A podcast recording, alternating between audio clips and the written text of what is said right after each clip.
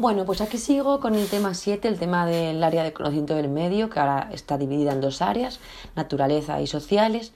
En el primer podcast vimos un poco el enfoque globalizador e interdisciplinar de estas dos áreas, vimos las características que por un lado en ciencias de la naturaleza trabajamos a partir del método científico y de la observación del entorno cercano y en ciencias de la naturaleza lo que vemos es eh, la dimensión social de la persona a través de contenidos de tipo geográfico, sociológico, económico, y, e histórico.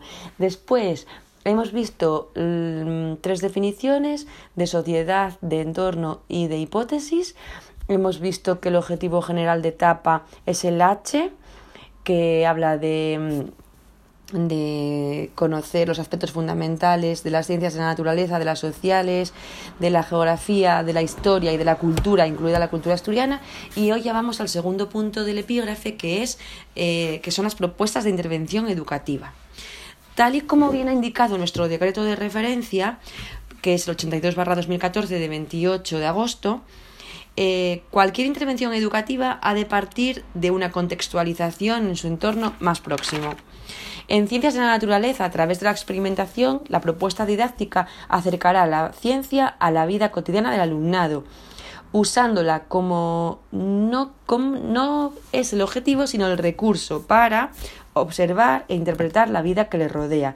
Se trata de aprender ciencia, aprender sobre la ciencia y aprender a hacer ciencia, estableciendo pautas de trabajo, estas pautas pueden ser la observación guiada de fenómenos o hechos, la recogida de información a partir de fuentes diversas, la formulación de preguntas ante problemas cercanos, la manipulación de instrumentos y materiales para cuantificar y para representar gráficamente el medio. Esto podemos relacionarlo muchísimo con el tema de, de con el tema 25 con el de mm, la interpretación de la comunicación, de la información, perdón. También realización de sencillas experiencias en el aula y en el laboratorio, elaborar síntesis y conclusiones y contrastar ideas y opiniones mediante el diálogo, el debate o la puesta en común. ¿Vale?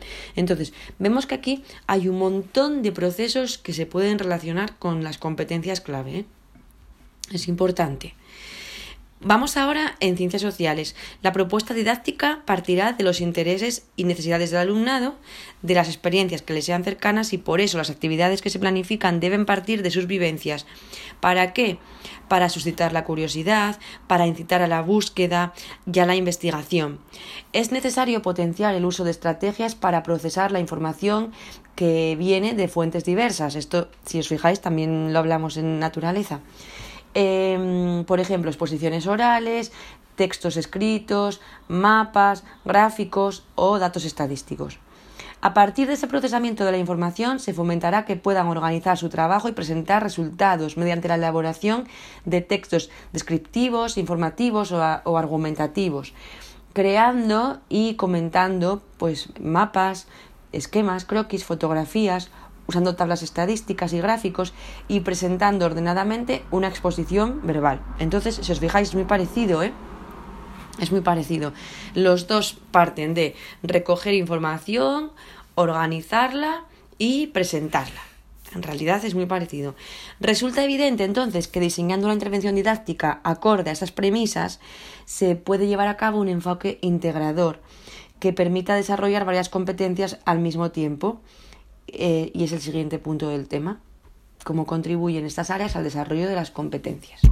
Vale, entonces, fijaros que cuántas cosas tienen en común. Partir del entorno cercano, de lo que les llama la, atención, para suscitar la curiosidad, para que se formulen preguntas, para que quieran investigar, para, para crear en, los, en el alumnado ese gusto o esas ganas de querer aprender.